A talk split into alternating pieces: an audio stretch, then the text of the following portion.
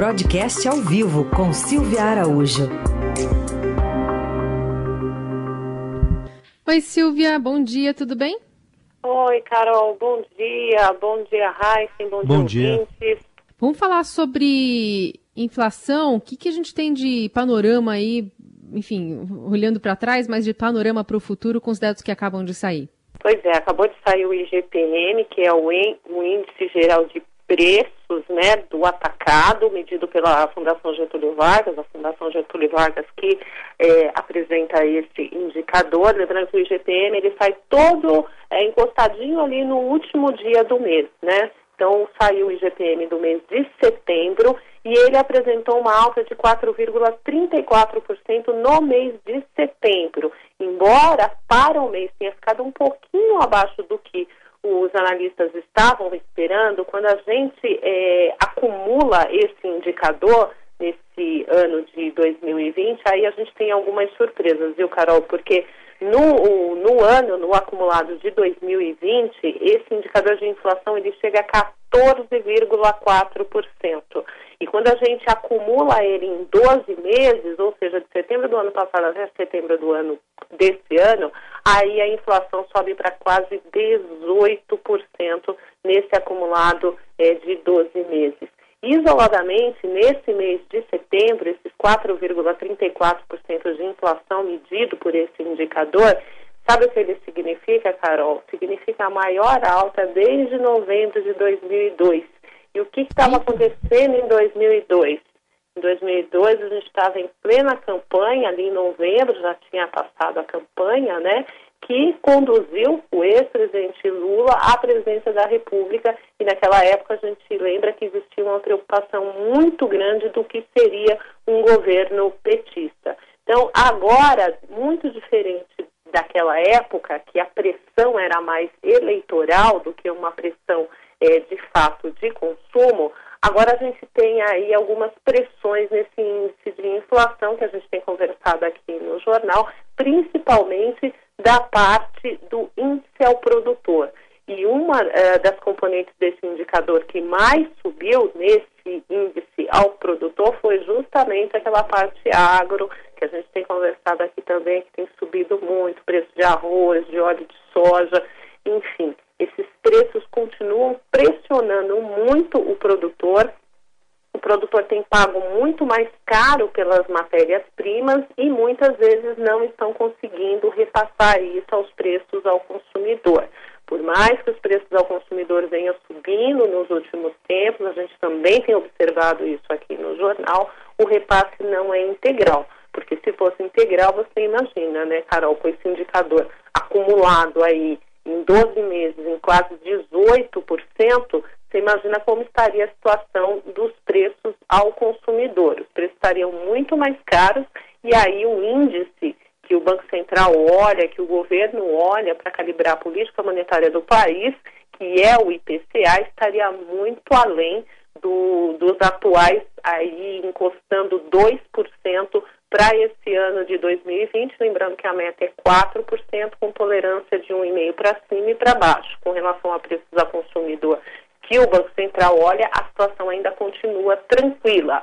Agora, se começarmos a ver um repasse maior desses índices de atacado para o consumidor, ou seja, a hora que o consumidor sentir que os preços estão subindo ainda mais ali na prateleira do supermercado ou em outras, em outras redes de consumo, aí fica a luz amarela acesa com relação à inflação ao consumidor e o que o Banco Central vai fazer se esse repasse ocorrer em algum momento. Mas a gente tem uma trava aí para esses preços não subirem muito, que é essa taxa de desemprego gigantesca, né, Carol?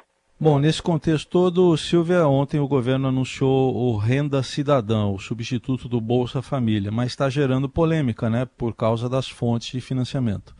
Muita polêmica, viu, Heisen? É, no, você viu que ontem foi uma confusão generalizada no mercado financeiro por conta é, dessa, desse anúncio. O governo achou que acalmaria ali os ânimos, endereçando alguma solução para o renda cidadã, que era o Renda Brasil, que há duas semanas atrás o presidente Jair Bolsonaro falou para esquecer, que no governo dele não teria mais Renda Brasil, mas é, está tentando aí arrumar fontes de financiamento para um programa de assistência social que tenha o seu carimbo, até por conta do que a gente viu e já conversou aqui, que o auxílio emergencial rendeu muitos dividendos eleitorais para o presidente da República. E nessa nova uh, fórmula de se encontrar recursos para esse, esse programa de assistência, o, o, o, encontrado ali, pelo menos por enquanto, olharam, vasculharam o orçamento e tentaram achar ali duas, duas vertentes para esses financiamentos. Um deles é recursos do Fundeb, o que está sendo encarado ali como uma pedalada, porque o governo estaria tirando dinheiro de um programa que já foi amplamente discutido e que tem recursos, é, um volume de recursos baixo, tentou se ampliar aí os recursos do Fundeb, tem uma discussão muito forte no Congresso Nacional, conseguiu se estancar aí uma perda para o Fundeb é, para os próximos anos, mas aí o governo vem com essa ideia de tirar um pouquinho do Fundeb, que é aquele fundo para educação, para colocar nesse programa de assistência. E a outra parte, né, a outra parte desses recursos viriam ali de precatórios, ou seja, ao invés de pagar parte dos precatórios devidos, o governo utilizaria esses recursos para colocar também nesse programa de renda. Só lembrando que precatórios são dívidas obrigatórias, eles constam ali no orçamento da União como pagamentos obrigatórios. São dívidas judiciais pessoas ou empresas entraram na justiça contra a União, venceram e a União precisa pagar essas dívidas. E aí o que o governo está falando é o seguinte, olha, eu vou pegar um pouquinho de tudo isso que eu tenho que pagar para vocês, por exemplo, no ano que vem, um pouco disso eu vou deixar na fila dos precatórios de novo para você receber e vou usar esses recursos para uh, ah, o programa O Renda Cidadã. Então foi confusão ali generalizada, está se falando em pedalada, e pedalada você já sabe, né, Heisen? Vem aquele fantasminha do impeachment, que foi o que tirou a ex-presidente Dilma Rousseff do comando da nação.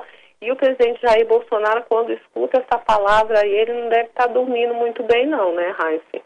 Hoje vai ser um dia de muita expectativa para ver se o governo volta atrás nessa ideia de retirar esses recursos, tanto do pagamento dos precatórios quanto do Fundeb, para financiar o programa e que outra mágica, né? Vamos dizer assim, porque a cada semana é uma ideia diferente que se tem ali dentro do Ministério da Economia, na Casa Civil e Palácio do Planalto, para enfim conseguir montar um programa social para o presidente Jair Bolsonaro chamar de seu. Sem, sem exercícios de pedalada, portanto, né, Silvia?